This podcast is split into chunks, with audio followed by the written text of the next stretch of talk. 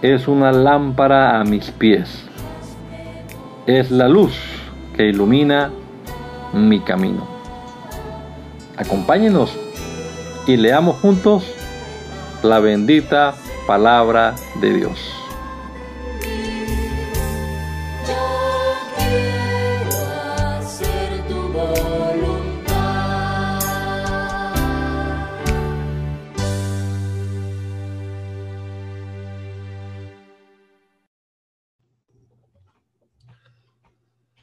Señor Jesucristo, presentamos hoy nuestra vida, una vez más, como ofrenda en tus manos, Señor. Agradecemos por este día que nos regalas, por la salud. Agradecemos por permitirnos una vez más comenzar leyendo tu palabra. Y esperamos, Señor, que nos des sabiduría, que nos des entendimiento en todo, que podamos comprender claramente lo que dicen las escrituras, que tu Espíritu Santo ilumine nuestra mente, nuestro entendimiento y que podamos sacar provecho a este rato que vamos a estar aquí leyendo tu palabra. Bendícenos, Padre amado, te lo rogamos en el nombre poderoso de Jesús. Amén. Amén. Vamos a leer entonces la palabra del Señor, continuando con el segundo libro de Samuel, el capítulo número 13. Absalón, el hijo de David, tenía una hermana muy hermosa llamada Tamar, y Abnón, que era otro de los hijos de David, se enamoró de ella. Era tal su pasión por Tamar que se enfermó de angustia pero como ella era virgen, veía muy difícil llegar a poseerla. Sin embargo, Amnón tenía un amigo muy astuto llamado Jonadab, el cual era sobrino de David, pues era hijo de Simea, hermano de David. Un día, Jonadab le preguntó a Amnón, oye, cada día te veo más delgado, y tú eres el hijo del rey. ¿No me vas a decir qué te pasa? Entonces Amnón le dijo, es que estoy enamorado de Tamar, la hermana de mi hermano Absalón. Entonces Jonadab le aconsejó, métete en la cama y fíjate que estás enfermo. Y cuando tu padre venga a visitarte, dile, por favor, que venga mi hermana Tamar, que me prepare algo y me dé de comer. Si ella lo prepara, yo comeré. Amnón fue y se acostó, fingiendo estar enfermo. Y cuando el rey llegó a visitarlo, Amnón le dijo, por favor, que venga mi hermana Tamar, que me prepare un par, un par de hojuelas para que yo coma de su mano. David llamó a Tamar de su casa y le dijo, ve por favor a la casa de tu hermano Amnón y hazle algo de comer. Tamar fue a la casa de su hermano Abnón estaba acostado.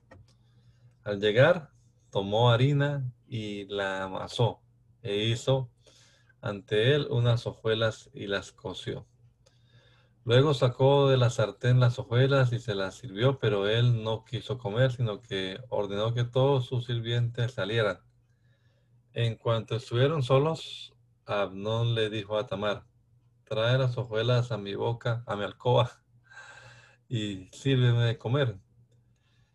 Tamar llevó a su hermano las hojuelas que le había preparado. Y en cuanto ella las puso delante de Arnón, él la agarró y le dijo, ven hermanita, acuéstate conmigo. Pero ella le respondió, no, hermano mío, no te aproveches de mí. Eso no se hace en Israel.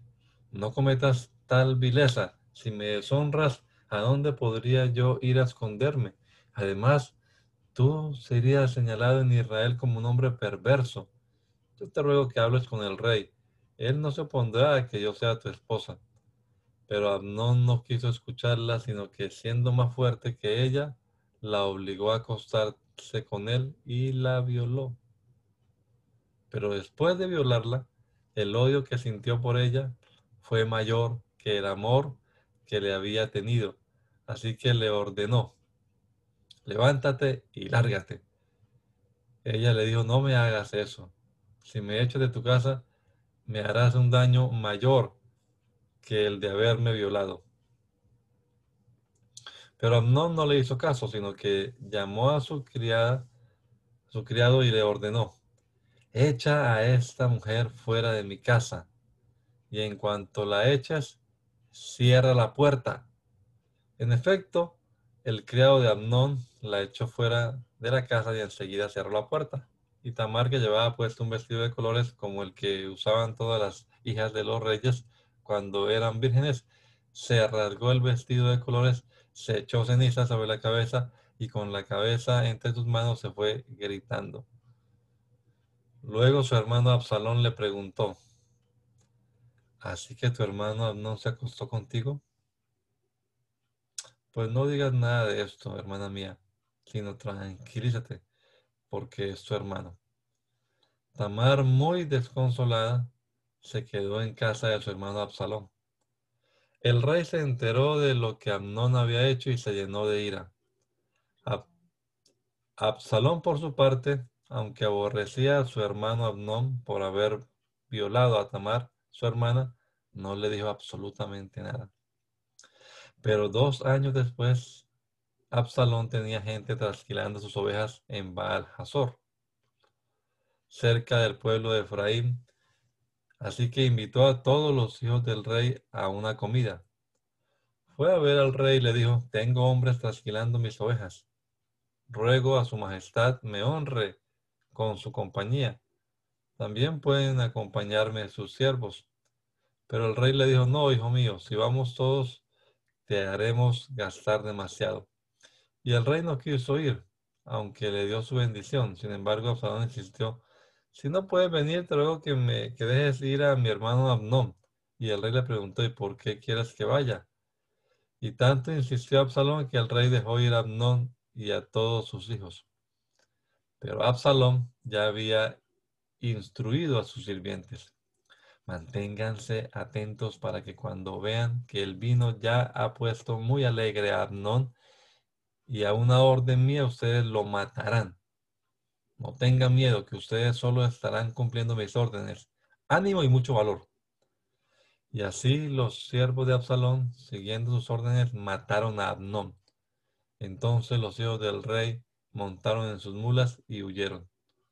Todavía estaban ellos en camino cuando llegó a oídos del rey que Absalón había matado a todos los hijos del rey y que ninguno había quedado con vida. Entonces David se levantó de su trono, se rasgó los vestidos y se tendió en el suelo, lo mismo que todos sus siervos. Pero allí estaba su sobrino, Jonadab, hijo de Simea, y éste le dijo, que no le mientan, su majestad. No han muerto todos sus hijos, solo ha muerto Amnón, pues así lo había decidido Absalón desde el día en que Amnón violó a su hermana Tamar. No crea su majestad ese rumor de que todos sus hijos han muerto el único que ha muerto es Amnón. Mientras tanto, Absalón huyó. Y cuando el joven que vigilaba el camino vio que del lado del monte venía mucha gente, justamente a sus espaldas corrió a dar aviso. Entonces Jonadab le dijo al rey, allí vienen los hijos de su majestad, tal y como este siervo suyo le había dicho. Apenas había dicho esto cuando entraron los hijos del rey, llorando amargamente. Entonces el rey y se unieron al llanto en medio de grandes lamentos. Absalón huyó a tierra de Talmai, hijo de Amiud, que era rey en Jesús.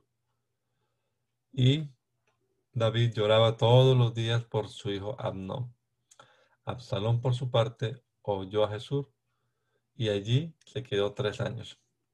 Y cuando David se consoló por la muerte de Abnón, sintió deseo de ver a Absalón. Joab, hijo de Zeruyá, sabía que el rey sentía un cariño especial por Absalón. Así que mandó traer de Tecoa a una mujer muy astuta y la instruyó. Vístete de luto y sin maquillaje alguno. Preséntate ante el rey fingiendo llevar ya mucho tiempo de duelo por algún pariente muerto. Una vez ante el rey, le dirás lo que te voy a decir. Y Joab le dijo a la mujer lo que ella tenía que repetir. Cuando ella se presentó ante el rey, hizo una reverencia, se inclinó hasta tocar el suelo y dijo, Su Majestad, vengo a pedir protección. El rey preguntó, ¿qué te pasa? Y ella respondió, mi marido ha muerto y me, ha que, me he quedado viuda. Yo tuve dos hijos que se pelearon en el campo. Como no había nadie que los separara, uno de ellos hirió de muerte al otro y lo mató.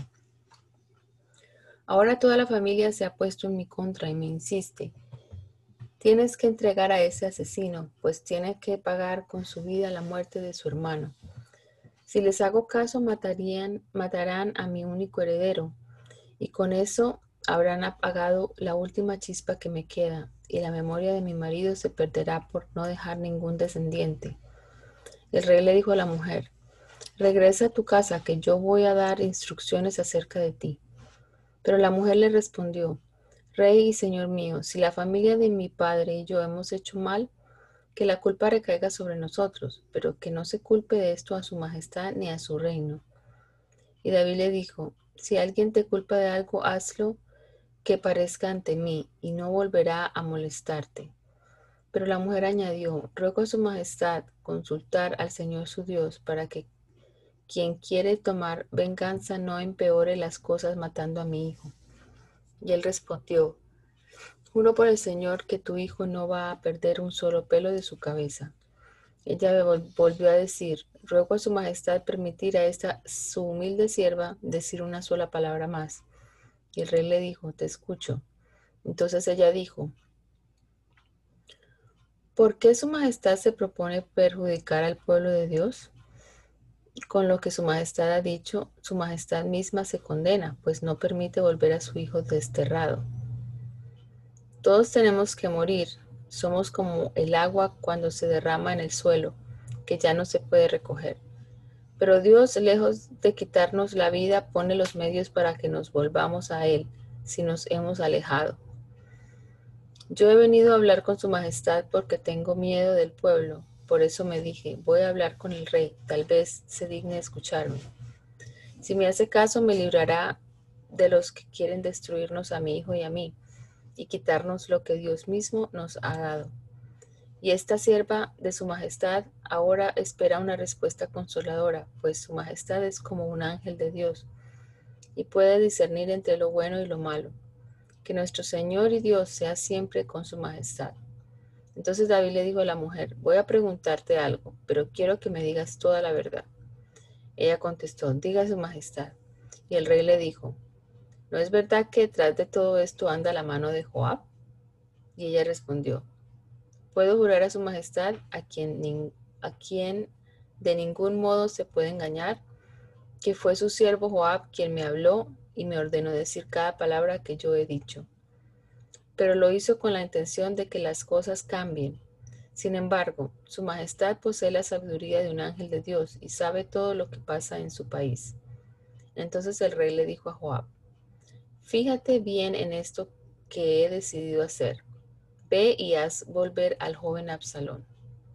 Joab inclinó su rostro ante el rey con reverencia hasta tocar el suelo y bendijo al rey diciendo, Hoy he comprobado que Su Majestad es muy bondadoso con este siervo suyo, pues ha atendido a lo que su siervo sugirió. Y Joab se levantó enseguida y se fue a Jesús para traer a Absalón de regreso a Jerusalén. Y aunque el rey ordenó que ya vaya a su que se vaya a su casa y no se presente ante mí, y, y aunque el rey ordenó que se vaya a su casa y no se presente ante mí, y Absalón se fue a su casa sin presentarse ante el rey. No había en todo Israel nadie tan bien parecido como Absalón. Su hermosura era perfecta de pies a cabeza. Cada año cuando se mandaba cortar el cabello, pues era tan abundante que le molestaba, el cabello cortado llegaba a pesar más de dos kilos, según el peso oficial. Absalón tuvo tres hijos varones y una hija muy hermosa llamada Tamar. Durante los dos años que estuvo en Jerusalén, no se le permitió ver al rey. Pero como Absalón quería verlo, le envió mensajes a Joab para que intercediera por él. Pero Joab se, negó a verlo hasta en dos ocasiones. Entonces Absalón ordenó a sus sirvientes, Como saben, el campo de Joab está junto al mío, y en él ha sembrado cebada. Vayan y préndanle fuego. Sus sirvientes le prendieron fuego al campo de Joab. Cuando Joab lo supo, fue a la casa de Absalón y le reclamó, ¿por qué mandaste a tus sirvientes a que le prendieran fuego a mi campo? Y Absalón le respondió, te he mandado a llamar para que vayas a ver al rey y le preguntes para qué me hizo venir a Jesús. Sería mejor que me hubiera quedado allá. Yo quiero ver al rey y si he cometido algún pecado, que me mate. Joab se presentó ante el rey y le comunicó el sentir de Absalón. Entonces el rey mandó llamar a Absalón. Y cuando éste se presentó ante el rey, se inclinó hasta tocar el suelo. Por su parte, el rey besó a Absalón. Algún tiempo después, Absalón se hizo de carros de combate y de caballos, y de cincuenta hombres que marchaban al frente de él. Todas las mañanas se levantaba y se ponía a un lado del camino, junto a la puerta de la ciudad, y a quien acudía al rey para resolver un pleito o para pedir justicia. Lo llamaba y le preguntaba, ¿tú de qué ciudad vienes? Si el interrogado respondía, tu siervo es de una de las tribus de Israel, Absalón le decía, tus razones son buenas y justas, pero de parte del rey no tienes quien te oiga. Incluso añadía, ¿cómo quisiera ser el juez de este país? Así los que tuvieran algún pleito o negocio vendrían a verme y yo les haría justicia. Y si alguien se acercaba y se inclinaba ante él, Absalón le entendía los brazos y lo besaba. Esto lo hacía con todos los israelitas que acudían al rey para que les hiciera justicia y así se iba ganando la buena voluntad del pueblo de Israel. Así pasaron cuatro años y un día Absalón le dijo al rey, Ruego su majestad me permite ir a Hebrón. Debo cumplir con mis votos al Señor. Cuando este siervo de su majestad aún vivía en Gesur, en Siria, le hizo esta promesa al Señor. Si tú, Señor, me permites volver a Jerusalén, yo te serviré. El rey le dijo, puedes irte en paz. Entonces Absalón se puso en camino hacia Hebrón. Pero envió mensajeros por todas las tribus de Israel para que dijeran, cuando escuchen el sonido de la trompeta, anuncien que Absalón reina en Hebrón. Además, Absalón invitó a doscientos hombres de Jerusalén para que lo acompañaran, los cuales fueron inocentemente sin saber cuáles eran sus intenciones. Y mientras Absalón presentaba sus ofrendas al Señor, mandó llamar a Agitofel, que era consejero del rey y vivía en la ciudad de Gilo o Gilo. Con esto la conspiración ganó fuerza y los seguidores de Absalón aumentaron. Entonces un mensajero fue a decirle a David que Absalón se estaba ganando la buena voluntad del pueblo de Israel y que muchos lo seguían. Y David ordenó a todos sus servidores, deprisa, vayámonos de aquí o no podremos escapar de Absalón.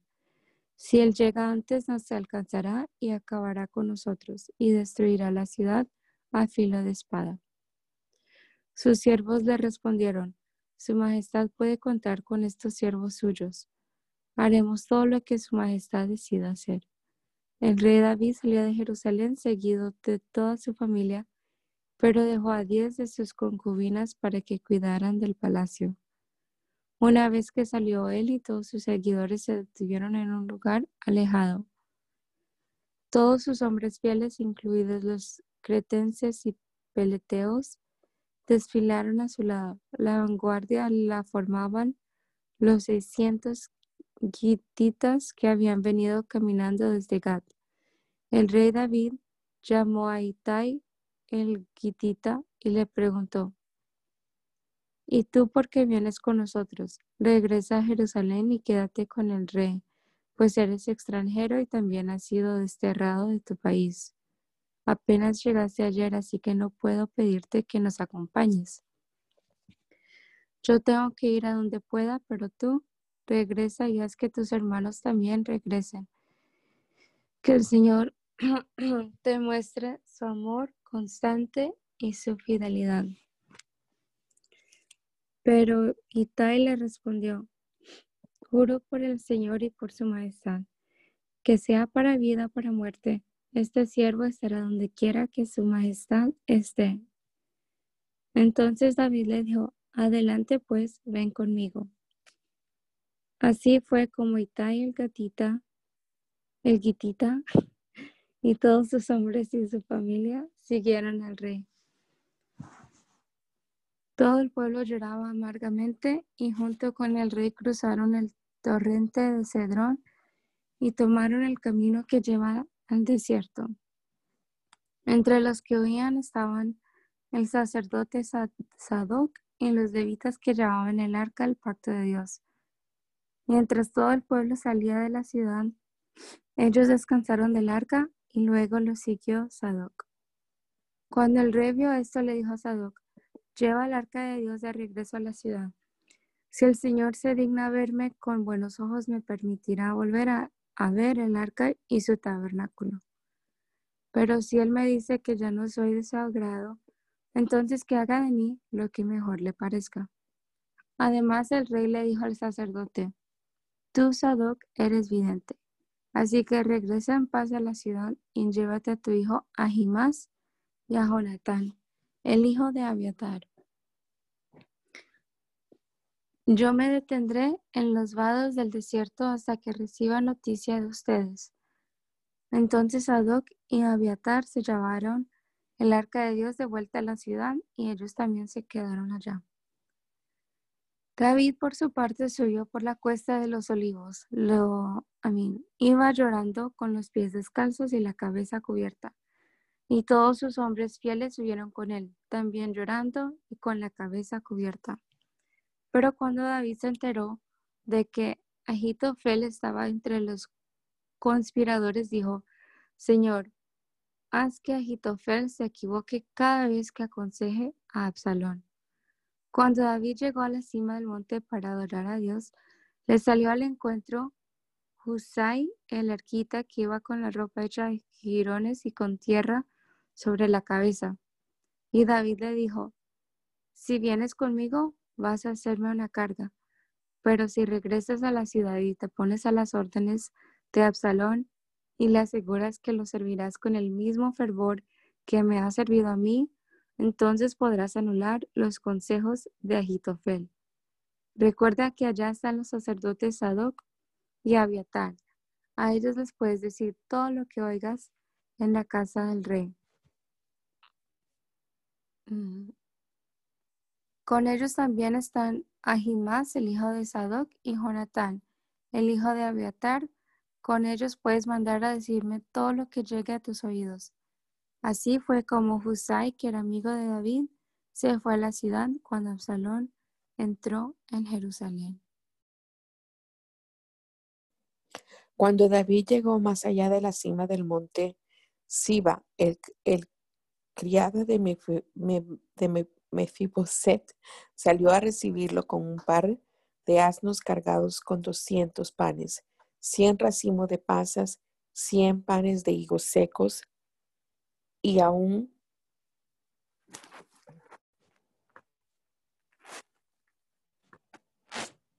y un cuero de vino.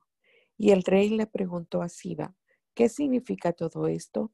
Y Siba le respondió, los asnos son para que los monte la familia real, los panes y las pasas son para alimentar a los criados, y el vino es para cuando tengan sed a su paso por el desierto. Pero el rey le preguntó, ¿dónde está el nieto de tu amo? Y Siba le respondió, se ha quedado en Jerusalén, pues pensó que hoy le sería devuelto el reino que había sido de su padre. Entonces el rey le dijo a Siba, te prometo que todas las posesiones de mi Fiboset serán para ti. Y Siba, con una reverencia, respondió, deseo ser siempre merecedor, de la bondad de su majestad. David siguió su camino y llegó a un lugar llamado Bahurín. Allí salió a su encuentro Simei, hijo de Gera, de la familia de Saúl, y al ver a David lo maldijo. Y arrolló, arrojó piedras contra él y sus siervos, pero todo el pueblo y los soldados más valientes rodearon a David y lo protegieron por todos los flancos. Aún Simei seguía gritando y maldiciendo, Largo de aquí, malvado asesino. El Señor te está cobrando la sangre que derramaste de la familia de Saúl, en cuyo lugar has reinado. Por eso el Señor te ha quitado el trono y se lo ha dado a tu hijo Absalón. Mírate ahora, eres un asesino y te ha alcanzado tu propia maldad. Entonces Abisaí, el hijo de Zerullá, le dijo al rey, ¿por qué permite su majestad que este perro muerto le maldiga? Si su majestad me lo permite, le arrancaré la cabeza. Pero David le respondió, ¿qué les pasa a ustedes, hijos de Zerullá? Si este hombre me maldice es porque el Señor se lo ha ordenado. Y si es así, ¿quién puede pedirle cuentas? Y Abisai y a todos sus siervos les hizo notar, si mi propio hijo, a quien yo engendré, busca matarme, ¿quién me puede impedirle a un benjaminita que lo haga? Déjenlo que me maldiga. Seguramente el Señor le ha ordenado que lo haga. Pero tal vez el Señor vea mi aflicción y convierta en bendición las maldiciones que hoy recibo. Mientras David y sus seguidores continuaban su camino, Simei iba delante del rey por la, ladera del monte, gritando y maldiciendo y arrojando piedras y lanzando polvo al aire. Finalmente el rey y sus seguidores llegaron a cierto lugar y como estaban fatigados descansaron allí. Ese día Absalón y todos sus hombres entraron a Jerusalén y con ellos a Jitofel. Y cuando Husai, el arquita, que era amigo de David, vio a Absalón, fue a su encuentro y lo saludó gritando, viva el rey, viva el rey. Cuando Absalón vio quién gritaba, le dijo, así es como agradeces la amistad de mi padre, ¿por qué no te fuiste con él? Y Husai le respondió, yo soy fiel al Señor y a quien Él y su pueblo elija. Por eso decidí quedarme contigo. ¿A quién debo servir sino a ti? Tú eres su hijo, y te serviré como antes servía a tu padre. Entonces Absalón llamó a Jitofel y le dijo, ¿qué me aconsejas? ¿Qué debemos hacer? Y Jitofel le aconsejó, ve al palacio de tu padre y acuéstate con sus concubinas, las que se quedaron cuidando el palacio. Cuando el pueblo lo sepa, pensará que tu padre te aborrecerá y así la gente se unirá más a ti. Se levantó entonces en la azotea una tienda de campaña para Absalón, y éste se acostó con las concubinas de su padre a la vista de todo el pueblo. En aquellos días los consejos de Agitofel valían tanto como el consultar al Señor, y eran buenos tanto para David como para Absalón. Entonces Agitofel habló con Absalón y le dijo, voy a escoger a doce mil soldados y esta misma noche iré en persecución de David. Caeré sobre él ahora que está cansado y sin fuerzas.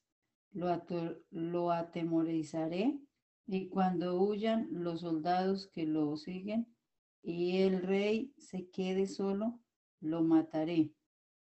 Así haré que todo el pueblo se vuelva a ti. Y cuando lo hagan, vivirán en paz, pues comprenderán que tú solo quieres la vida del rey. Entonces aconsejó, no, perdón, este consejo le pareció bien a Absalón y a todos los ancianos de Israel. Aunque Absalón le, sugirió llamar a Husay el arquita para conocer su opinión. Y cuando Husay se presentó ante Absalón, éste le dijo, Agitofel me ha dado un consejo. ¿Tú qué opinas? ¿Debemos seguir su consejo o no? Y Husay le respondió, no te conviene seguir el consejo de Agitofel. Tú conoces a tu padre y sabes que, que sus soldados son los más valientes que su estado de ánimo. Está herido y busca la venganza. Es como una osa que ha perdido a sus cachorros. Sabes también que tu padre es un guerrero y que no pasará la noche con el ejército. Tal vez esté escondido en alguna cueva o en algún otro lugar. Si comienza venciendo a algunos de ellos, quienes lo sepan dirán, los soldados de Absalón fueron derrotados. Entonces hasta el soldado más valiente y bravo como león se llenará de temor, pues todo el pueblo sabe que tu padre es un valiente y sabe también que sus hombres son gente aguerrida. Yo te sugiero que reúnas a todo el ejército de Israel desde Dan hasta Beerseba y que formen una multitud incontable como la arena del mar y que tú mismo dirijas la batalla. Entonces lo atacaremos donde quiera que se encuentre y caeremos como el rocío sobre él y sus seguidores y ninguna y ninguno de ellos escapará. Si acaso busca refugio en alguna ciudad, todo el ejército de Israel llevará sogas y destruiremos la ciudad y arrastraremos las piedras hasta el río para que no quede una sola en su lugar. Absalón y todo su ejército consideraron que el consejo de Husaí al el, el arquita era más atenado, atinado que el de Agitofel. Y es que el Señor había decidido frustrar el acertado consejo de Agitofel para preparar la caída de Absalón.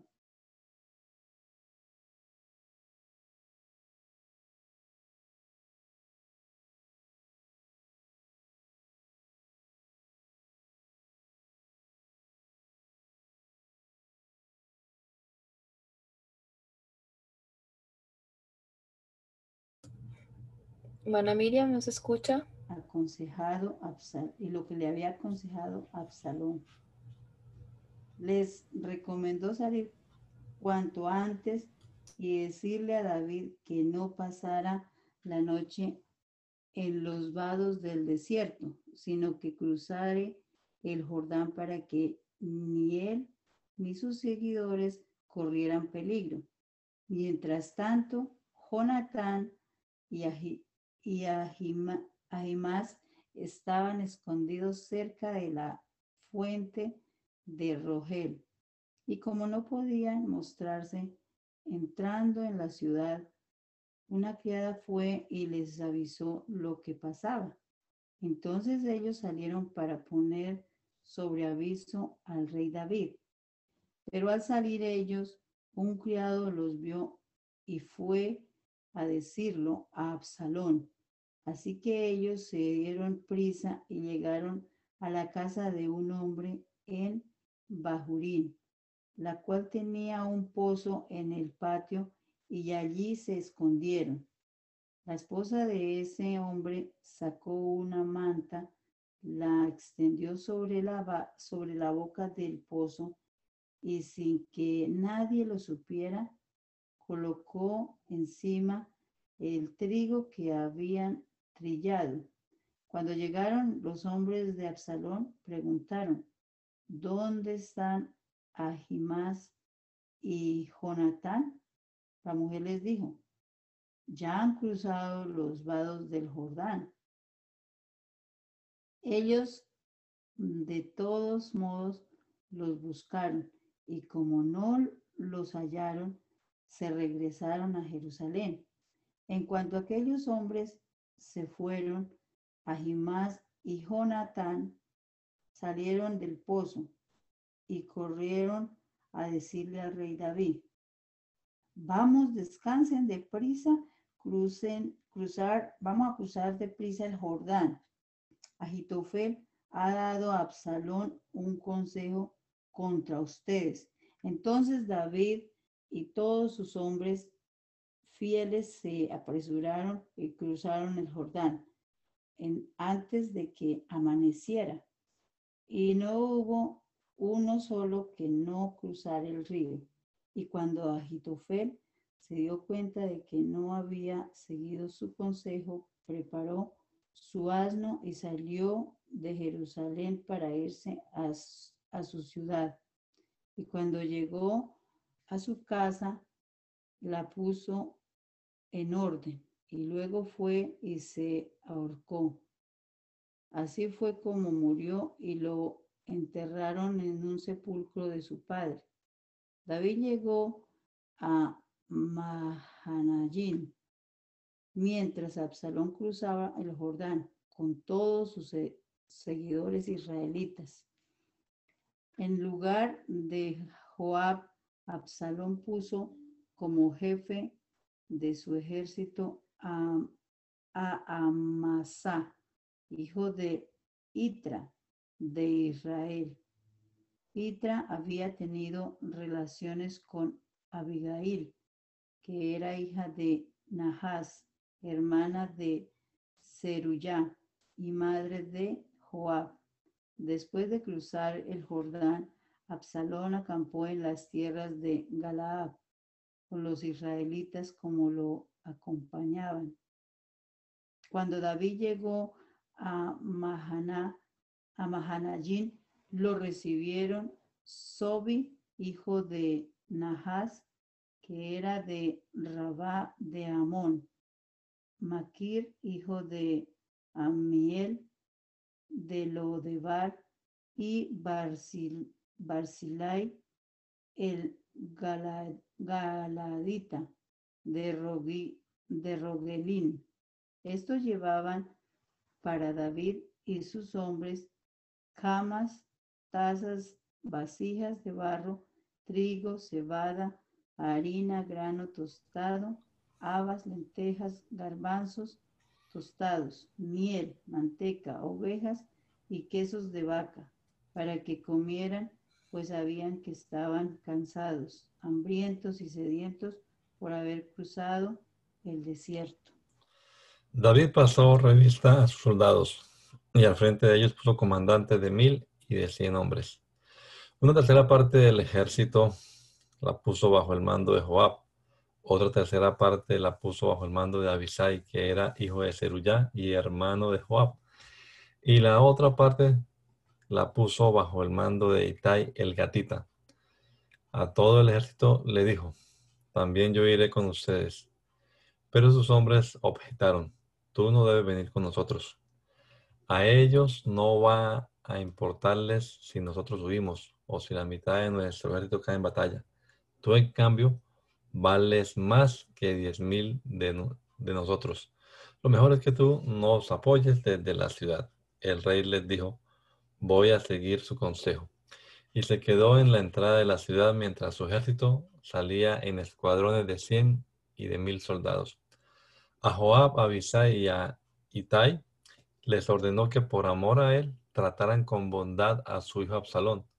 Y todos los soldados escucharon lo que el rey ordenó a los capitanes acerca de Absalón. Luego el ejército de, de David salió para luchar contra los israelitas y la batalla se libró en el bosque de Efraín. El ejército de David arremetió con fuerza contra el ejército de Absalón y le causó una matanza como de 20.000 hombres. La lucha se generalizó por todo el país, pero fueron más las muertes causadas por el bosque que las causadas por la espada. En cierto momento, Absalón, que montaba un mulo, se enfrentó con los hijos de David, hombres de David, pero el mulo se metió por debajo de las espesas ramas de una encina y el cabello de Absalón se enredó en la encina y Absalón quedó suspendido en el aire mientras que el mulo siguió adelante. Uno de los soldados de Joab lo vio y fue a decirle a Joab que había visto a Absalón pendiendo de una encina.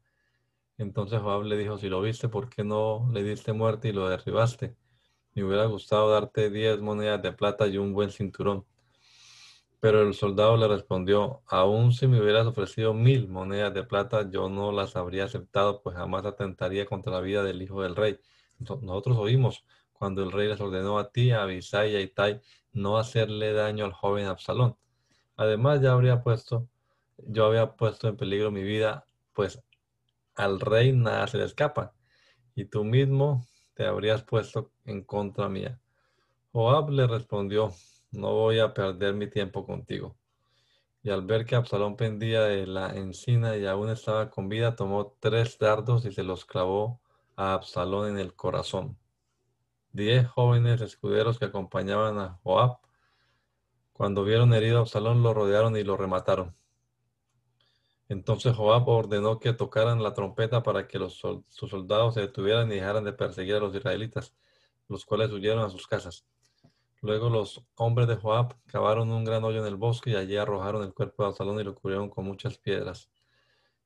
Cuando Absalón vivía, levantó una torre en el valle del rey, la cual le puso su nombre para que el pueblo lo recordara, pues dijo, yo no tengo hijo ninguno que perpetúe mi nombre. Hasta el día de hoy esa torre es conocida como la torre de Absalón. Ahimás, hijo de Sadoc, fue a preguntarle a Joab, debo correr y llevarle la noticia al rey de que el Señor lo ha librado de sus enemigos. Y Joab le respondió, no conviene que vayas hoy, que es mejor que vayas otro día, pues la noticia es que el hijo del rey ha muerto. Joab llamó entonces a un etíope y le ordenó ir ante el rey y contarle lo que había visto. El etíope hizo una reverencia y salió corriendo. Pero Ahimás, hijo de Sadoc, insistió y le dijo a Joab, de todos modos también yo iré detrás del etíope. Joab le dijo, hijo mío, ¿y para qué vas a ir tú? Pues esas noticias no vas a recibir ningún premio. Pero Ahimás respondió, no importa, creo que debo ir. Entonces Joab le dijo, adelante pues. Y Ahimás salió corriendo y en la llanura se adelantó al etíope. Y David estaba sentado entre las dos puertas de la ciudad cuando el atalaya subió a la torre sobre la puerta de la muralla y de pronto vio que alguien venía solo y corriendo hacia la ciudad. Entonces gritó desde allí para que el rey supiera lo que estaba viendo y David le dijo, si viene solo, trae buenas nuevas. Mientras el mensajero se iba acercando. El atalaya vio que otro hombre corría detrás del primero y se lo dijo al, guard, al guardián. Cuando el rey supo que el otro hombre venía corriendo solo, dijo, ese es otro mensajero. En cuanto el primero se acercó más, el atalaya lo, lo reconoció y dijo, por su forma de correr, creo que es Ahimás, hijo de Sadoc. Entonces el rey dijo, si es Ahimás, seguramente trae buenas noticias, pues es un buen hombre. Cuando Ahimás llegó, se inclinó ante el rey y le deseó paz y le dijo, bendito sea el Señor tu Dios, porque ha entregado a los hombres que se habían sublevado contra su majestad. El rey preguntó, ¿el joven Absalón está bien? Ahimás respondió, cuando Joab envió otro mensajero y a mí, vi que había una gran confusión, pero no supe de qué se trataba. El rey ordenó a Ahimás pasar y esperar un poco, y Ahimás se quedó de pie. En ese momento llegó el etíope y dijo, buenas noticias para su majestad. Hoy el Señor ha defendido tu causa y han muerto todos los que se rebelaron contra ti. Y el rey le preguntó, ¿el joven Absalón se encuentra bien? El etíope respondió, que todos los enemigos de su majestad y todos los que sublevan contra su majestad y buscan su mal acaben como ese joven. El rey se estremeció. Mientras subía a su cuarto, se echó a llorar y decía, Hijo mío, Absalón, hijo mío, Absalón, ¿cómo quisiera yo haber muerto en tu lugar, Absalón, hijo mío? Joab se enteró de que el rey lloraba la muerte de Absalón y le guardaba luto, y de que la victoria de ese día se había convertido en día de luto para el pueblo, pues todos sabían que el rey sufría mucho por la muerte de su hijo. También se enteró de que el ejército que regresaba entró a la ciudad en completo silencio y a escondidas, como los que, los, como los que avergonzados huyen de la batalla. Mientras el rey se cubría el rostro y clamaba, Hijo mío, Absalón, hijo mío, hijo mío. Entonces Joab se dirigió al palacio y le dijo al rey, Hoy has cubierto de vergüenza a todos tus siervos, los cuales han luchado para salvarte la vida y la vida de tus hijos y de tus hijas y de la de tus mujeres y concubinas. Con tus lamentos nos demuestras que amas a los que te aborrecen y aborreces a los que te aman. Con tus lamentos nos das a entender que ninguno de nosotros te importa nada y que si Absalón estuviera vivo y nosotros muertos, tú estarías feliz. Levántate ahora mismo y ve a hablar con los hombres que te han sido fieles. Agradeceles su esfuerzo. Te juro que si no lo haces esta misma noche no quedará un solo hombre que te apoye. Y eso será peor que todos los males que te hayan ocurrido desde tu juventud hasta la fecha. El rey se levantó y fue hasta la puerta, y cuando su ejército supo que el rey estaba sentado a las puertas de la ciudad, todos fueron a ponerse a sus órdenes. Mientras tanto, los israelitas habían huido cada uno a su casa. Entre las tribus de Israel se suscitó una gran disputa, pues decían, el rey que luchó contra nuestros enemigos y que nos libró de los filisteos ahora ha huido del país por miedo a Absalón. Y Absalón, a quien habíamos consagrado como rey, ha muerto en la batalla. ¿Por qué no se pronuncian en favor de que el rey David regrese? El rey David, por su parte, mandó a los sacerdotes Sadoc y Abiatar a que preguntaran a los ancianos de Judá. Todo Israel está pidiendo que el rey David vuelva. ¿Qué esperan ustedes para hacerlo volver? ¿Por qué tienen que ser los últimos? Ustedes son sus hermanos. Por sus venas corre la misma sangre. ¿Por qué retrasan su decisión para hacer que el rey vuelva? También les ordenó que le dijeran a Amasa, tú y yo somos de la misma sangre. Que el Señor me castigue y más todavía si a partir de este momento no te nombro general de mi ejército en lugar de Joab. Con esto David se ganó la voluntad de todos los hombres de Judá, y como un solo hombre le mandaron un mensaje enviándolo a volver, invitándolo a volver junto con todos sus seguidores. Así el rey regresó y llegó hasta el Jordán. Entonces los de Judá fueron a Gilgal para recibirlo y ayudarlo a cruzar el río. Con ellos fue Simei, hijo de Gerá, de la familia de Benjamín que vivían en Bahurín, el cual se dio prisa para alcanzar a los hombres de Judá que iban a recibir al rey David. Simei iba acompañado de mil benjaminitas y también los acompañaba Siba, que con sus quince hijos y sus veinte sirvientes había estado al servicio de, de Saúl. Todos ellos precedieron al rey para cruzar el Jordán. Ayudaron a la familia del rey a cruzar el vado y se pusieron a su disposición. Una vez que el rey cruzó el Jordán, Simei fue y se arrodilló delante de él y le dijo, Ruego a su majestad no tomar en cuenta el mal proceder de este siervo suyo, ni acordarse de mi maldad cuando su majestad salía de Jerusalén. Por favor, no me guarde rencor. Reconozco mi pecado y por eso he sido el primero de toda la familia de José en salir a recibir a mi señor el rey. Abisai, hijo de Seruyá, objetó, Simei merece la muerte, pues maldijo al ungido del Señor. Pero David dijo, ¿qué mal les he hecho, hijos de Seruyá, para que hoy se pongan en contra mía? ¿Acaso alguien tiene que morir hoy en Israel? Y yo, que soy el rey, no lo sé. Y a Simei le dijo, te juro que no vas a morir. También salió a recibirlo Mefiboset, hijo de Saúl, quien desde el día en que el rey salió de Jerusalén y hasta el que el rey regresó en paz, no se había lavado los pies, ni se había cortado la barba, ni había lavado su ropa. Y cuando Mefiboset fue a Jerusalén para recibir al rey, éste le preguntó, Mefiboset, ¿por qué no te fuiste conmigo? Y Mefiboset le respondió, Su Majestad, mi criado me engañó. Como soy cojo, yo, había, yo le había ordenado que me aparejara un asno, pues había decidido acompañarte. Creo que mi sirviente te ha hablado mal de mí, pero acepto que hagas conmigo lo que bien te parezca, pues para mí tú eres un ángel de Dios. Comprendo que a los ojos de Su Majestad todos los descendientes de mi padre merecían la muerte. Sin embargo, tú me permitiste comer a tu mesa. ¿Con qué derecho puedo reclamarle algo a Su Majestad? Entonces el rey dijo, ¿para qué seguir hablando? Yo he decidido que tú y Siba se dividan las tierras. Pero Mefiboset replicó, por mí él se puede quedar con todo. A mí me basta con que Su Majestad haya vuelto a su palacio en paz. También Barzilai, el Galaadita, fue desde Rogelín hasta el Jordán y lo atravesó para encontrarse con el rey y acompañarlo al otro lado del río. Barzillai era ya muy anciano, pues tenía 80 años y cuando el rey estuvo en Mahana, él le había dado provisiones, pues era muy rico. Entonces el rey le dijo a Barzillai, ven conmigo a Jerusalén y yo te daré todo lo que te haga falta. Pero Barzillai le respondió, ¿cuántos años crees que podré vivir contigo en Jerusalén? Ya tengo 80 años de edad. ¿Crees que sabré distinguir entre lo que es agradable y lo que no lo es?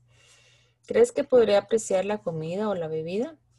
¿Crees que podré escuchar mejor a tus cantores y cantoras? No quiero ser una carga para mi señor el rey. Solo te acompañaré un poco más allá del Jordán. ¿Por qué tendrías que darme una mayor recompensa? Te ruego que me permitas regresar a mi ciudad para morir allá, junto al sepulcro de mis padres. Pero aquí está tu siervo Kimán. Permítele acompañarte y trátalo como mejor te parezca. El rey aceptó y dijo, que venga conmigo, lo voy a tratar como si fueras tú mismo y haré con él todo lo que me pidas que haga. Entonces todo el pueblo cruzó el Jordán, y en cuanto el rey lo cruzó, besó a Barzillai y lo bendijo, y éste regresó a su ciudad. El rey se dirigió a Gilgal, acompañado de Kimán y de todos los de Judá y de la mitad del pueblo de Israel. Pero después los israelitas fueron a ver al rey y le preguntaron, ¿por qué permitiste que nuestros hermanos de Judá te acompañaran para cruzar el Jordán contigo, junto con tu familia y con todo tu ejército? Y los jefes de Judá les respondieron, les respondieron, lo hicimos porque el rey también es pariente nuestro. Pero, ¿por qué se enojan? ¿Acaso piensan que lo hicimos porque el rey nos dio de comer? ¿Creen que recibimos algún regalo por acompañarlo? Y los israelitas dijeron, nosotros tenemos diez veces más derecho que ustedes para que David sea nuestro rey. ¿Por qué nos han menospreciado? Recuerden que nosotros fuimos los primeros en decidir que él regresara. Pero los argumentos de los hombres de Judá tuvieron más fuerza los de los israelitas. Allí se encontraba un malvado benjaminita llamado Seba, hijo de Bicri, el cual tocó la trompeta y dijo, nosotros no tenemos nada que ver con David, hijo de Yese, ni participaremos de sus propiedades. Israelitas, volvamos a nuestras casas. Entonces todos los israelitas abandonaron a David y siguieron a Seba, hijo de Bicri, hijo de Bicri, pero los de Judá acompañaron al rey desde el Jordán hasta Jerusalén. Al llegar a su palacio en Jerusalén, David apartó las diez concubinas que había dejado para cuidar la casa y las puso en reclusión. No dejó de alimentarlas, pero nunca más tuvo relaciones con ellas, sino que se quedaron encerradas de por vida como si fueran viudas. Después de esto, el rey le ordenó a Amasa, convoca a los jefes de Judá para dentro de tres días, y quiero que tú estés presente. Amasa salió para convocar a los jefes de Judá, pero se tardó más del tiempo señalado. Entonces David le dijo a Abisai, ahora se va, hijo de Bicri, puede resultarnos más perjudicial que Absalón. Es mejor que busques a algunos hombres de mi guardia personal y vayas tras él, no sea que busque refugio en alguna ciudad fortificada y nos cause dificultades.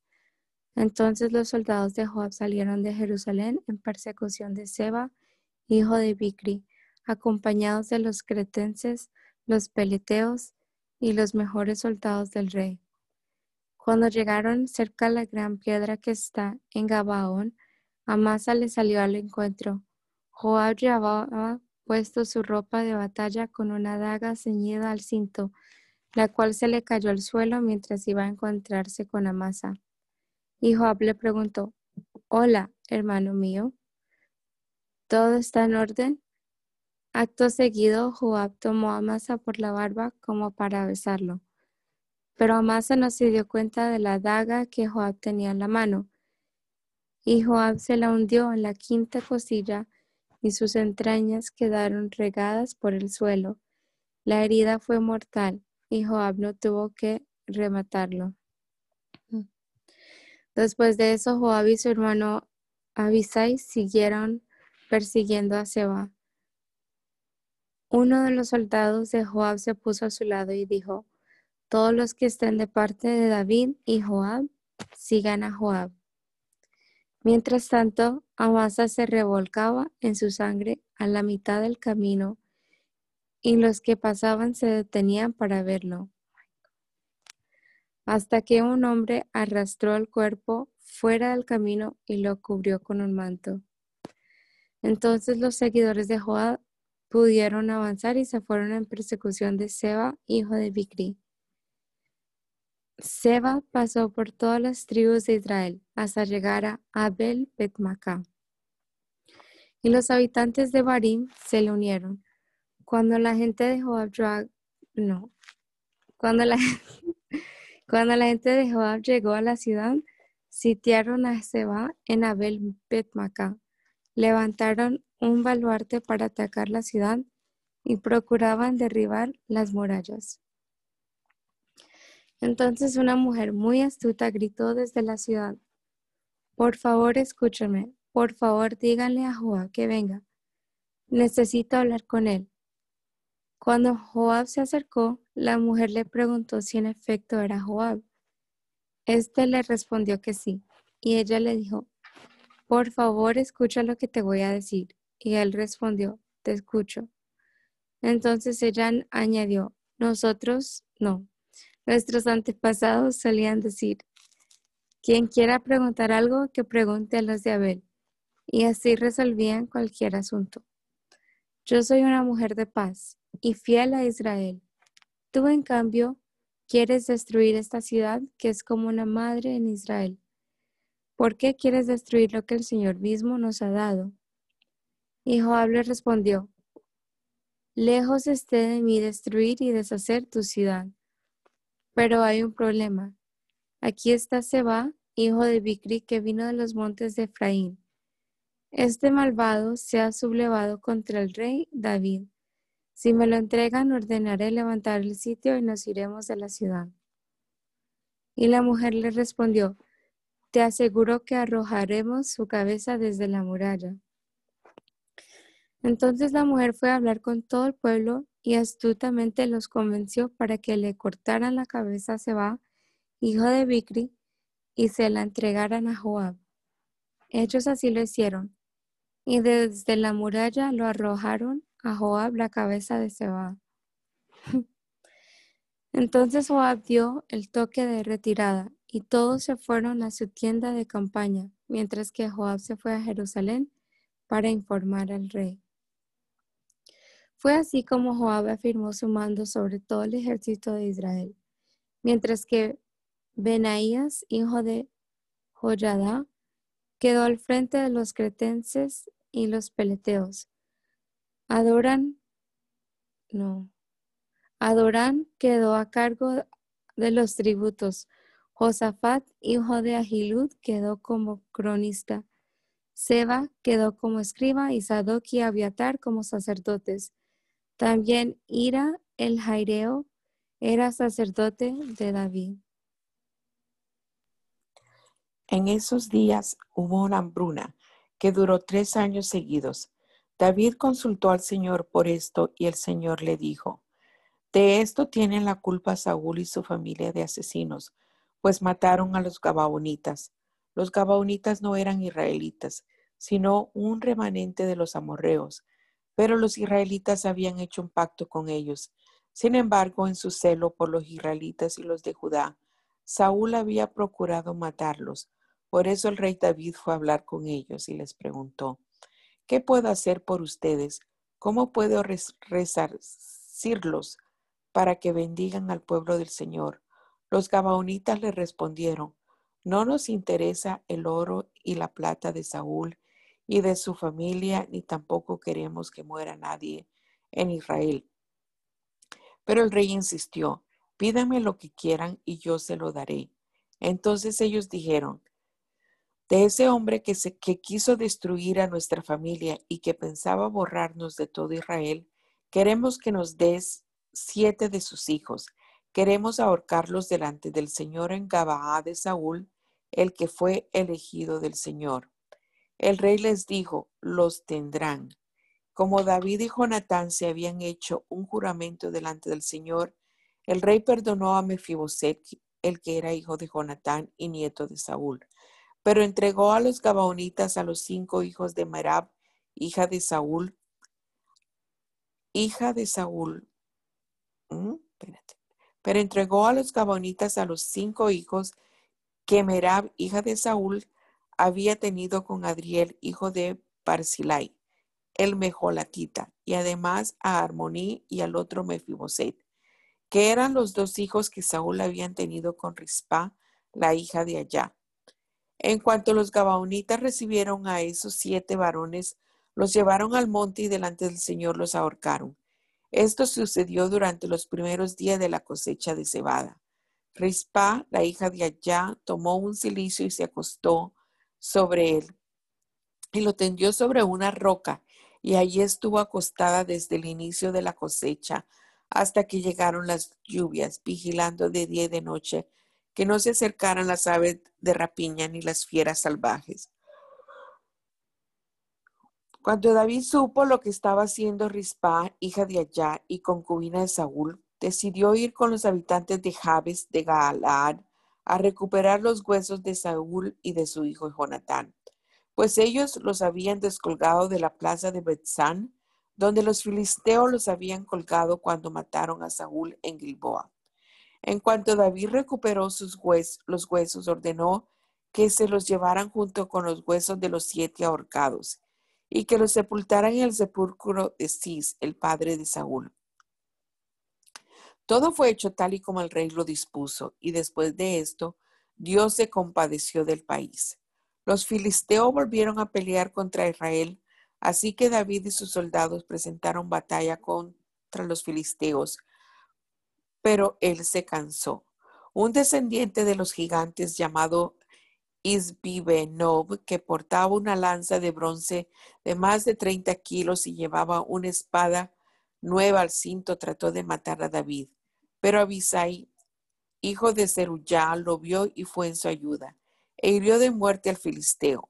Entonces los hombres de David le dijeron, de ahora en adelante, no volverás a salir con nosotros a la guerra.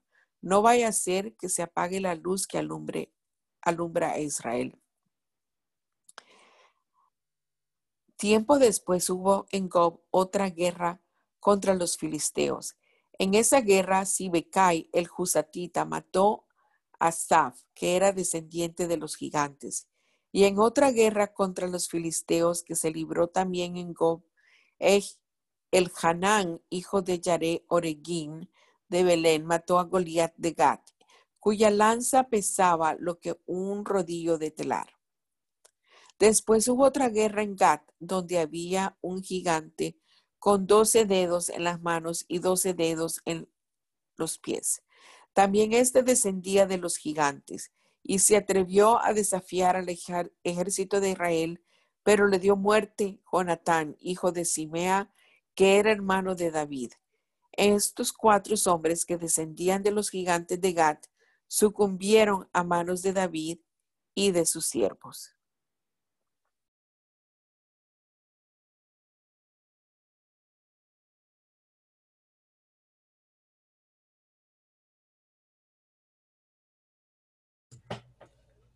Eh, mami, ¿puedes orar para terminar? Claro. Señor Jesús les bendiga. Gracias, Señor Jesús. En esta mañana te damos por tu amor inefable, por todas las bendiciones que hemos recibido de ti. Gracias, Señor, por este tiempo que podemos dedicar para escuchar y leer tu palabra. Que ella, Señor, alumbre nuestro caminar como hasta ahora y sea, Señor, a través de tu Espíritu permitiéndonos ser sensibles a tu voz, a tu dirección. Gracias Señor Jesús por este espacio y permítenos terminar hasta el fin. En tu nombre Jesús. Amén.